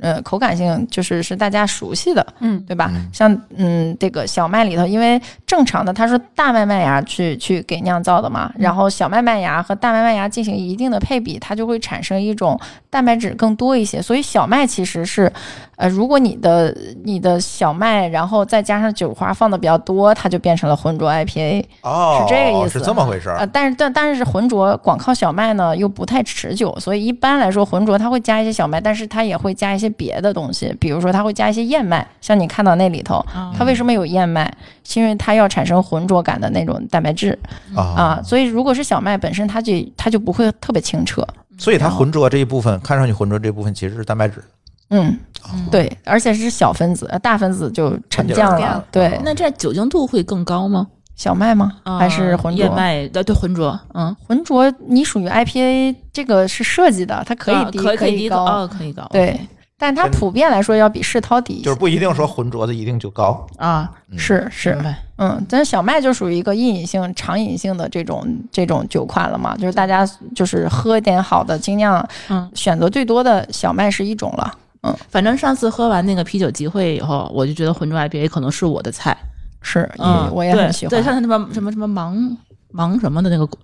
那那个那个酒，嗯，啊我就很喜欢。芒芒果的果那个吗？啊、啊就是对那个对拳击猫他们家那啊，个，去年对对对对，你你不对是不喜欢增味儿的吗？ 对，但是它就那个芒果，因为我本身就还喜欢这个，就就这个增味儿的这个味道，可能是我选择的，因为我比较爱吃芒果，所以说那个就还好。但是像它这种，像我这种它这芒鹅果脑过的敏这个就不太行， 就太淡了，嗯。嗯，其他的话，就像你那酸味儿的，就是太怪了。其实它有时候是协调的。你比如说，你用一些酒款的酒花，它就会产，它就本身就有百香果的香气，但是它嗯酒花带来的，那它跟不是你真放百香果、嗯参与发酵那个也不一样，但是你会觉得很协调。比如他上次喝的那个有香蕉的那个，那不是他真放了香蕉，它就是那个、哦、不是放了香蕉啊，对，它就哦是这个工艺当中产生的纸香哦带来的那种香蕉感，嗯，但是那个是最像的了，我以呃为是特怼别的像香蕉汁儿之对，类的，我以为是对或者放不是什么不是香精之类的。不是。其实德式小麦就经常都会有一种这个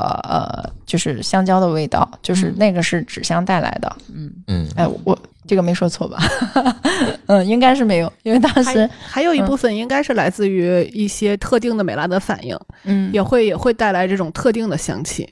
嗯就那就跟它麦芽用的是哪种程度的麦芽是有关系的。嗯，对，所以小麦是一个，所以然后接着再说一个，就是它其实不算啤酒，但是它被纳入到精酿范围之内。其实这也不重要，我觉得喝的就是要好一点，是啊、吧？对对对对，舒服一你点，不要非得愉去悦一定点。义定义对这个对事儿对是业界专家干的，是是我是们喝的爽就好了。对，所以就是，但是它会让人很意外，可是它非常受欢迎，就是西打酒。西打酒，哎刚有人提到，对对对嗯，啊，是吗？在在在在群里，就是那个呃我看看，哦，有个西达酒哦，要开往中国的船说啊啤酒主要就是喝苦味儿啊，那你可以试试西打的那个酒，对，嗯西打酒我们不是这次也有做过嘛？就是西打是一个，呃，其实它不算啤酒，因为啤酒的四大原料刚不说了吗？麦芽、酒花、酵母、水，对吧？嗯但是西打是没有酵，呃，没有没有那个酒花，没有麦芽的，它是用。呃，最早其实它是用苹果汁去酿造和酵母去酿造的，但是是用啤酒的工艺酿造的，就是西打酒。它是理、理论上现在的哦听上去大像果酒，对，所以果酒和西打酒本身就是模糊的，就是它就是低度的水果发酵的低度酒，理论上都可以算作西打酒。嗯，然后但是在国外，西打酒跟起泡酒，你如果叫的不同，它税不一样，嗯，啊哦所以其实是模糊 的。它也是，比如苹果起泡酒就是可以叫西打酒，嗯，但然后我觉得苹果嗯起泡酒喝起来就是甜甜的那种嗯酒精味儿啊，是那那种嗯不，其实你在国外它也不会那么甜，因为甜是因为留了糖，嗯嗯，就是它没留糖就都被酵母吃掉了嘛。你可以控制温嗯度，通过控制温度让酵母不工作了，它糖就留下来了，或者是你在前面的温度让它那留了一些不可发酵的糖，就没被酵母吃不了那种糖，它不就留下了糖度，它就甜了嘛。嗯哦，对啊，所以我们这次做那个西达不是很甜，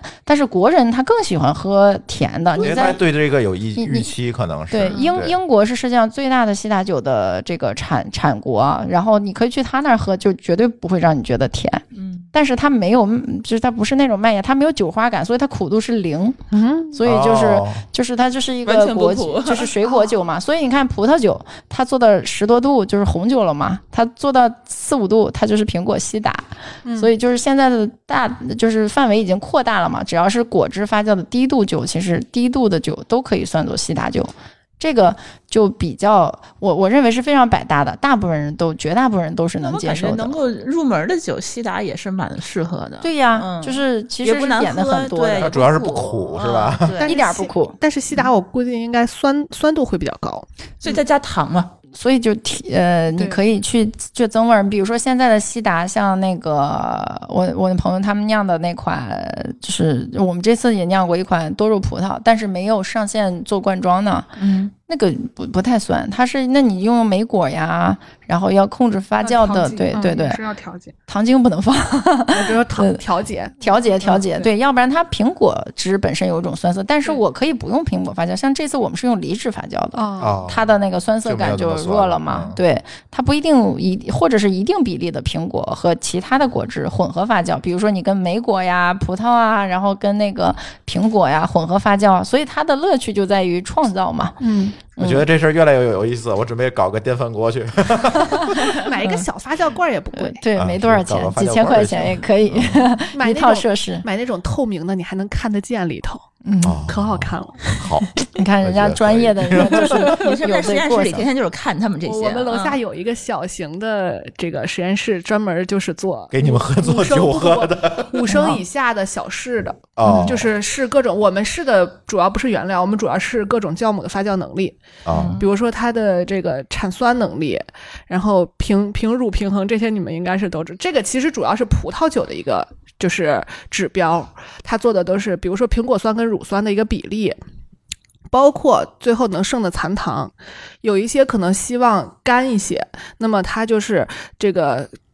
果汁里头的残糖已经很低了，这个酵母还可以继续利用。有一些可能就希望稍微半干的，或者是稍微含糖残糖高一点的，它可能这个酵母到了，比如说五升。呃，百分之千分之五以下，它就不用了，这个酵母就没有办法利用这个糖了。所以就是我们在那个就是小的那个实验室看的时候，就是它一排全是透明的那个罐子，然后里边咕嘟咕嘟在冒泡，然后所有的原材料的添加的口儿都是你人人眼可以看见往里添加任何反应的那个，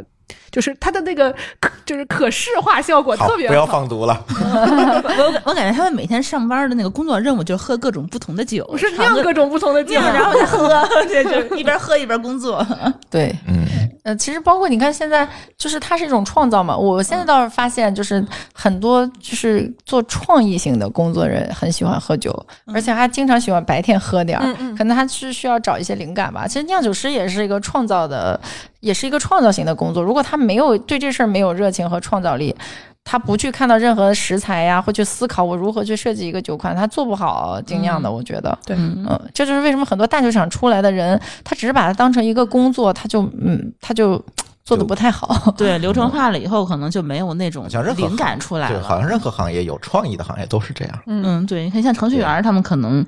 对，是不是也就一进了大厂也就那样了嗯啊？但是写代码这个两行代码和你用两篇儿嗯实现同样的功能，这种简洁优雅也是一种创造哎性。对，是的没错，是的没错。对，嗯，像我们就写不出来那种。美对。丽的代码，提到创造性，其实我就好奇下一个问题了。嗯，呃，慕容老师，你原来是一个资深投资人，那怎么想到就突然去搞啤酒去了呢？呃，就是首先也不是搞啤酒，其实我们做新酒饮嘛，是呃，不是一样吧对，新消费，新消费，新消费啊！是是是嗯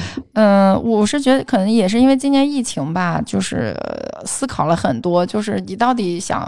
就是做什么，然后你喜欢做什么，然后你最最喜欢的状态是什么？我就我就觉得那时你候看，啊疫情是个筐，就是所有转行的原因都可以往里装 我，觉得都可我以觉得是因 为那段时间，那段时间大家可能都在家，然后都在就反思自己。对，就会啊不得不去思考很多东西啊。是是，因为我我觉得我确实很喜欢那种，就是跟因为我就像刚才说，我不是太喜欢自己喝酒，我不是嗜酒的人，但是我比较喜欢的就是跟喜欢的朋友在一起喝喝酒啊，聊聊天那种状态。我发现后来我在想，其实我身边，比如我做投资，我们的很多 LP 呀、就是我们的投资人呀，包括我之前做财富管理也服务过很多呃各行各业的所谓的精英啊，包括一什么明星啊、企业家也很多。我发现不管什么样的人，其实你你去问他，你说，哎，你什么时候就是就是，如果大家关系比较好，你去问他，比如说你回想一下你这一年当中，你觉得最让你轻松惬意的是什么时候？他多半就是跟一些自己的朋友亲密一点的朋友，就是喝喝一点酒的状态，是大部分人都能体验到愉悦感的那种状态的。对，所以我也是挺喜欢这种状态的。我就觉得，那既然人生是吧，最惬意的时候不过就是一杯酒，还不如现在就做呢。嗯啊，当然这个就是说是一个呃从从主观方面的原因，还有就是我从投资的角度，我觉得这个领域比较有机会。其实是啤酒是所有酒类里消耗量最大的，但是它是在我国一百多年没有升级的。我觉得并不是因为今天人们花不起这个钱，就是没有。你嗯而看是，不知道，就大部分人是不知道它跟就其像他我品类们不一一样嗯样。哈，这开启了新世界，就是对，他因其实为哎做的是一个消费升级的事情。对对，但是它这个行业比较特殊的就是在于。传统的渠道太强势了。你想想，中国人什么时候喝的最多啤酒？一般都是吃东西的时候。所以像餐饮，还有一些像超市、小卖部这些地方，全部都是嗯线下工业铺货的啤酒这个的渠道对对最强势的地方。就是比如说，你作为精酿啤酒品牌，你想进这些基本没戏。嗯，你就从账期上就可以把你拖垮，甚至有些就人家就可以把你买空。比如说你这点量是吧，十几吨，人家给你买空都不让你有露出的机会。而且何况有些店就是它是一个买断式的，其他品牌都进不了。所以其实是人们不知道有这种选择的，是现在的更大的现状。哪怕他可能吃雪糕都已经吃六十块钱的了，对吧？然后喝奶茶已经喝三十块钱一杯的了，但是他在喝啤酒这个事儿上，他没有认知，他不知道有更多的选择，因为大部分人也不泡吧，他要不去酒吧里头，他可能也是不知道接的。触不到，对，所以而且精酿吧又属于酒吧里比较小众的，那你还有一堆闹闹腾的那种嗯夜店，对吧？还有那些 KTV 娱乐性的酒吧，对我这些也都没有。哦我们泡吧有时候也就喝那种鸡尾酒、玉调嗯酒，喝这个对东西就很少，就是说有那么雪多。碧兑红酒，对，很少就说能够在门口就找到一家精酿酒馆。 对，就就继续是喝是，就比如说，我觉得洋酒是或者红酒，它还是给人感觉仪式感更重一些。嗯，然后它就是有点像什么，像你一个穿着西装革履的朋友，呃就是就是虽然喝酒就可能有距或离多或感，少对它跟我们距有离距感离，感，嗯但是你可能精酿是让你可能就是站在海边吹着海风的那种感觉，它比较嗯惬更意，放松对，比较嗯轻松，然后也有点小精致，但是它不会门槛很高，它不会说让你觉得很装，但是又觉得有意思。所以我对觉得就是我我认为它是比较有有趣的，而且是非常有机会的。嗯，因为我们做红酒、做洋酒，我觉得没有太大机会，做鸡尾酒又太复杂了。其实，嗯、它不是很痛快，对吧？嗯而且我是觉得，就是他站在粉丝，就是用户群体这么来看的话，这个精酿好像正好圈住了这个就是，呃，二十到比如说四十岁之间这种中就青中青壮年，呃，就就叫年轻群体吧，就是对包括是有一定的这个呃消社费会能力嗯社对消费能力，然后他也有一些社交的需求，对嗯它是生活比品质还要有一定的要求，对，比如是说是是有点类似于咱们现在节目的定位，就是类似于这种嗯对嗯高学历、本科以上学历，然后有对高消费的能力，一二线城市有社交需求，每天下了班以后可能还没结婚，可能出出去需要去跟人去聊天。 ，social，对嗯，，这个时候你喝喝啤酒有点太轻了，喝白酒有点太重了，喝红酒的话你就喝不懂。喝洋酒的话呢，你只能是特别针对于线下的这种每一个每一个店，你有对，就是不 whisky 同吧的。啊那种，其对实它还是有点儿，嗯，它仪式感定比红酒好一点太儿远，但啊是还是也太还是有远点儿对重。对对定制感太强，你每一个家每家跟每家其实差别就太大了。但是这个精酿感觉就偏偏好好，就是有一个比较中和的那那一种感觉，对吧？IPA 跟 IPA 可能它是风格不同，但你口感其实你一喝出来你就知道它是 IPA。嗯，所以我觉得也是非常有机会的。一个这么大体量的市场，到现在消费升级在在我们的吃穿用行上都已经，因为我们人均突破八千美金之后，人们就不仅仅要满足就是吃饱穿暖，对，就是最嗯基础的生理需求，它必须要从精神的愉悦上、颜值上啊，从这个呃口就是材料的天然上。你看现在的成分党，对吧？现在年轻人都要看成分，都要看这些。但是在啤酒这事儿上，我觉得他们不应该被剥夺这种消费升级的选择权。嗯，但是确实这些渠道就是太过于垄断了，所以我觉得它一方面是挑战，一方面是机会吧。嗯，嗯就希望把更多的这种轻松的、惬意的、有点小精致和趣味的这种酒，它不需要你去学习那么多，像像我朋友学红酒学好几年，不需要你那样学习，你可能真是两三次你就已经。喝两回，很有面子了，在你哎朋友面前就能讲出很多东西。你像土豆老师是吧？哎呀，土豆老师为什么总现在被我们举 例？现在他是他说，因为他也接触过很多，就是人家吃过、见过很多东西，嗯包括合伙人，他们当时就是之前的公司上市的时候。啊，开了一杯十八万欧元的酒，那然后呢？他们大部分人也就没哦有不出喝过，来嗯，就没有喝过精酿，没有接触过，真的是没有接触过。因为嗯这些人他可能他也他要不泡吧，他就就没有什么场合，他他比如他不习惯在网上买酒的话，嗯嗯，他就真的是不知道。所以被我们安利的朋友，真的就就是我至今还没有碰见过说他不安利喜失欢败啊，的除非是他酒精是缺少这个乙酶乙醛脱氢酶是吧？嗯，他这个要不是这种患者的话，基本上都或多或少会喝点酒的话，按照我们的饮用顺序去去喝，我觉得大部分人是绝对都能体体会到好喝和乐趣的。对，所以要给大家一个入坑路径。你觉得这个入坑精酿啤酒应该先喝什么，再喝什么？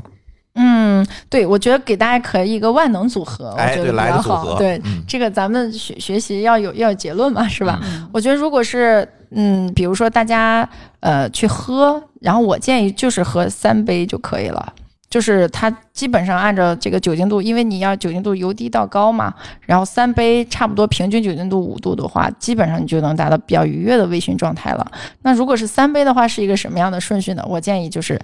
第一杯可以是西打酒。或者是小麦酒，比如说女生可能选择西打会更多一些，但其实，在英国、欧美国家喝西达的男生也巨多，它是一个很常见的酒了。然后，呃，西达酒也可以选。然后，如果男生比如说不想喝西达，他可以喝小麦。然后第二杯就可以喝浑浊 IPA，我不太建议喝什么西海岸啊，就是那些很苦很苦的 IPA，就是万能一点，就是概率大一点，大家都能体体体会到愉悦感嘛。就是浑浊 IPA、奶昔浑浊 IPA 这种 IPA，第三步你就可以喝一个酸的，或者是喝石涛。我觉得嗯这一个品鉴顺序会让绝大部分的人会体体会到乐趣。有一个蒸汽蛋嗯，第一杯他会觉得很意外，哎，这么好喝的酒是啤酒嘛，对吧？然后就是西达酒，西达酒其实有很多种，它就是那种果汁增味型的西达，这种现在非常的受欢迎，因为确实是好喝，我自己非常喜欢，很容易入入门很对它会很意外，会很很好好喝接受嗯对你像我们之前出的那款牛仔很忙，但是这个因为还因为现在的这个是小批量嘛，所以这个只是在现在的精酿吧就是试了一下，就卖的巨快。就是你觉得他们好像已经很专业，他们依然很最喜欢喝这种风格。比较新鲜， 对嗯啊你有喝意起外来感很杨枝甘露的那种啊感觉，你不会觉得它是酒， 谁但不但喜是欢喝甜的呢？ 对，它又甜，但是它是甜和就是它残糖和酒精度，我觉得它是有个很好的平衡的。这种就是我觉得西打酒或者果汁增味的酒，或者是小麦酒适合做第一杯，第二杯我觉得就是浑浊。比较好。第三杯的话，你要是比如说你要在吃东西的时候喝，你可以喝个酸的，但是酸的可能有些人没有在不这太好种接受有可能嗯场合下就喝一杯世涛，但是作为一个甜点收尾就很好很对好度数了，也比较我觉得高，哎对反，正也喝不了太你多。你请朋友喝，这也绝对是个特别有面子的事儿。嗯嗯，嗯就是他会觉得他很有收获，很有愉悦感，还有一个提升的嗯这层个。次感，对对，所以我觉得这是一个很好的饮用顺序。嗯，我推荐的万能组合。 呃点赞，对，所以你说你问我为什么做这个，我就是看好这个赛道，也觉得这个事情特别有意思，特别有趣味。嗯，因为而且我们未来也会去开店嘛。嗯，而且我是觉得就是这个。就聊这么多，是觉得这个精酿这个东西就有很多就是各种各样风味啊、乐趣在里面，嗯，有点像就是个人的那种风格的那种标榜，有点像选选香水儿的感觉，你有没有感 觉像？就是说，你可能自己能够通过这个，像像现在九零后都比较标榜着个人的品味什么的，嗯是是这，个精酿就是一可个以非常彰显个性，对嗯就不同，对对我喜欢什么，你喜欢什么，这也是一个谈对资你和话题。你想想，啤酒是一百年前就有的东西，你跟爷爷啊、太爷爷喝的东西一样，这个肯定 不符合 对现在年轻人的这种，追求嘛。嗯嗯嗯，呃，所以慕容老师自己开了一个精酿的啤酒厂，可以这么说吗？我们是一个品牌吧，厂、嗯厂是合作的关系。嗯，就是你们来做这种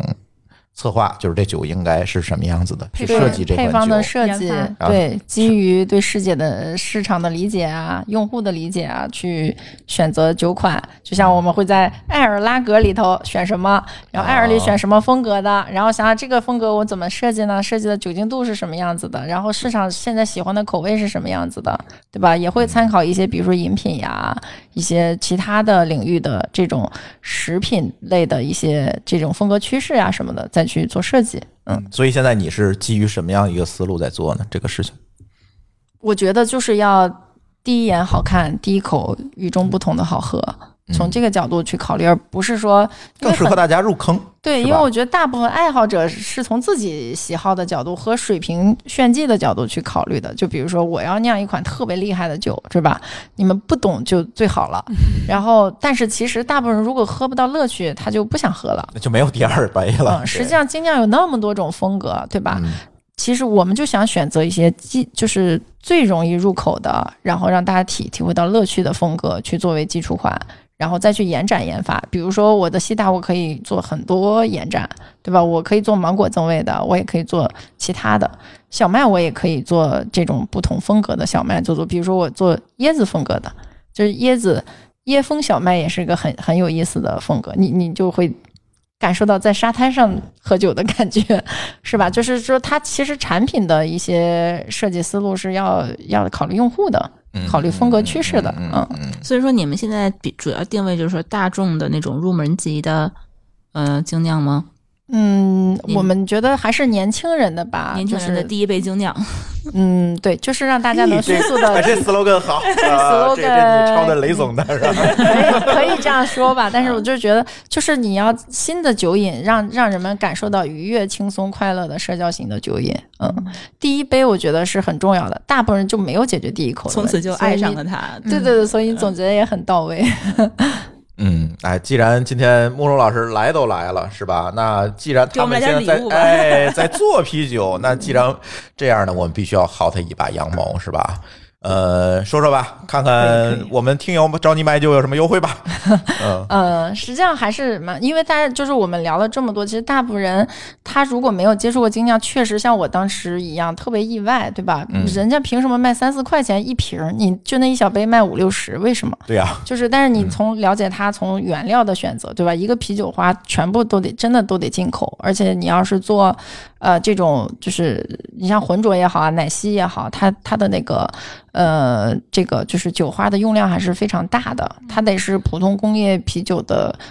一百倍以上，嗯就是就从最后折算成价格啊、嗯就是这样子。然后还有就是你它的储存，还有它的原料的这种新鲜，然后你麦芽也得是进口的呀，对吧？嗯对啊啊酵母也得是进口的呀，嗯，我们的酵母也不行呀，嗯嗯，然后这是酿师造傅也本地得是化进的。口的呀。但是我觉得精酿为什么本地化是最有机会的？因为它永远本地化是是氧化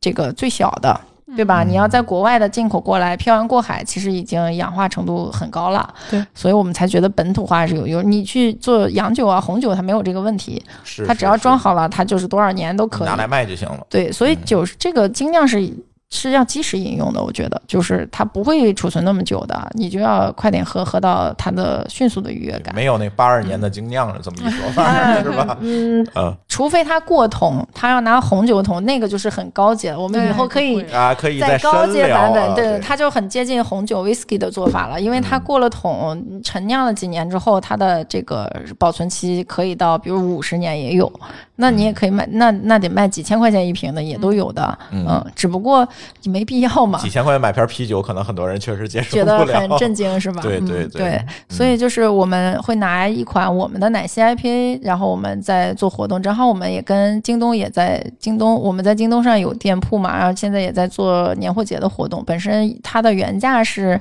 两百一十块钱六罐儿，然后现在在京东做活动是一百一十八，然后我们针对咱们呃加津津有味儿的这个粉丝们，我们可以给一个专属的优惠，然后待会儿去给大家发一个呃链接在群里头，对吧？嗯然后大家可以去关注一下我们公众号，或嗯者直接点链接，它是一个优惠链接，然后进京东就可以购买了，嗯嗯这所样以的话是多少是钱呢？九十八，九十八，多少片这儿？绝对六六罐儿。六罐啊儿，这嗯绝对是奶昔 IPA 这个风格里头的全网最低价了便。宜好多呀嗯，便宜因因为奶昔是嗯最难酿的，就刚才我可能介绍的没那么多，它它是对浑今天浊咱的，介绍对都不是说特特别细，对对，也不用那么细，但是就知道它比浑它是浑浊 IPA，现在基本上他们差不多是想把它算作一个风格里的，但是它又比它有趣一些，因为它要他在想浑浊，既然它有一种水果的感觉，它它经常有点果汁感嘛，那不如。就再加一些果汁，再加一些乳糖，它就有一种愉更更更有点像小孩儿那种童年的愉悦感一样。它是这么创造，就最早的这个风格的创造者是这么考虑的。嗯，所以它又要加很多，比如说果汁，果汁必须要从这个果汁原厂冷链过来的新鲜的果汁，然后你这种成本还是挺高的。然后它它不是怼进去的，它是要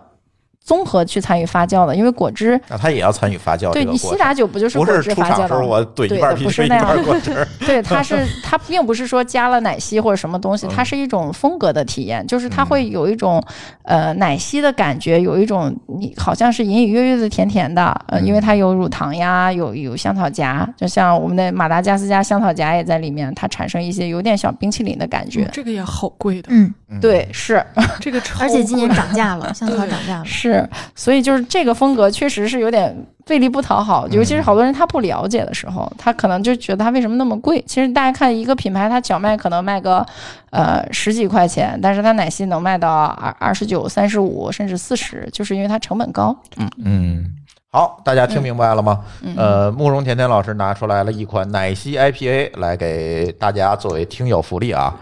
九十八块钱六瓶儿，对吧？啊罐儿说说了这么半天，你们六家罐儿，嗯，精酿叫啥呀？嗯你，说半天都没有 说过对呀名字啊。是是，嗯我们的那个品牌叫花间精酿，然后嗯这个京东店铺朵朵花间，大家可以搜索去看一下。然后目嗯前就是两款，一款这个，还有一款刚才说的西达，嗯大家也可以关注一下。嗯，嗯，反正大家可以这样吧，可以在我们的有几种方法来获取这个优惠。第一个方法，如果你是采用泛用型博客客户端来收听我们的节目，那你在 Show Note 里面直接点击就可以购买了。我会把那个京东的优惠的链接放出来。第二个方法是加呃慕容老师的这个公司的微信号，是叫叫什么？公众号对对吧？啊，花间精酿，花间精酿，花是啊、花儿朵朵的花，间是间接的间，对，啊李白的花间一壶酒的花间，对，然后精酿啊这几个字儿，然后你们搜索这个公众号，加这个公众号，然后在公众号里面回复我们的暗号“津津乐道”，也可以获取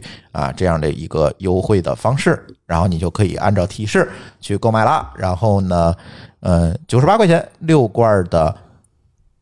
奶昔 IPA，对对啊，你学的很快。嗯，可以 啊。然后可以你一边大概说，我学一会边了就进到京东他们家店铺嘛，然后可以对大家那现在看个不见啊，我就给大家描述一下他们家这个包 装。对，我先说一下，咱们直播间里边的朋友别着急啊，得等这期节目放出来之后才有优惠。 啊你们现在下单，我那是没有的啊，不着急，不着急啊。嗯我是啊说他们家这个包装，我在他们家那个就是看了一下，包括咱们现在喝的这个这罐儿，其实也白天你感觉不到，但是它它是夜光夜 的，光晚上是可以看的，有有在 可以闪玩闪的发光的那种。对对嗯对，哦适合烛光晚餐是吗？它那把个灯关了，对那个慕容老师把这个酒拿来之后，我就放在冰箱里了。然后晚上我把阁楼灯关了之后，我才发现，诶，它是亮自己在的。亮，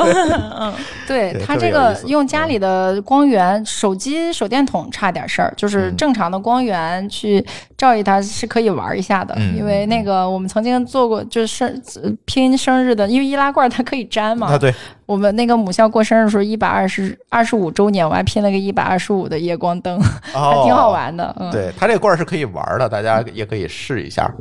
呃，行，还有什么未尽事宜吗？大家没有提出来的问题，还是没有聊到的，还有吗？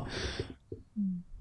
似乎也没有了，是吧？今天晚上给大家入个门儿吧，我觉得，嗯，细节都没有我讲觉，得已经已经大开眼界，我就觉得知入道门儿挺对成功的，嗯因为我看关注了很多这啤酒的公众号，我发现他们都是想一股脑的给你堆一些知识，没有一个成体系的告诉你怎么从一无所知开始去了解这些啤对对酒，。感觉今天这节目给大家画了一个脑图的嗯感觉，对对吧对？大概能有一个综合性的一个了解。就真的对对，因为我自己好多年就是那种很懵的状态。后来有一天我自己奋发图强，我说我要一定要学习一下这个行业，然后这个我就去报了个酿酒师嘛，哦，从头学的。然后这个后来我就问他们，你们为什么不告诉我？其实不就是艾尔酒和拉格酒这两大类吗？然后他们说，哦我们以为你知道啊。我发现这种认知的就不同，就跟就是是是很普遍的。嗯，对所以我说，我们先从底层上了解了解，对，然后先把黑白黄去掉，哎然后呢，对，先把艾尔酒、拉格酒认识分一出来下，啊对，然后呢，就是以后再去点酒的时候就知道哪些它是酒的名字，哪些是风格的名字了，嗯然后你就知道大概它是什么 IPA 是什么意思，奶浑浊是什么意思，奶昔浑浊是什么意思，然后西打是什么意思，世涛是什么意思，嗯，酸是什么意思，就已经。已嗯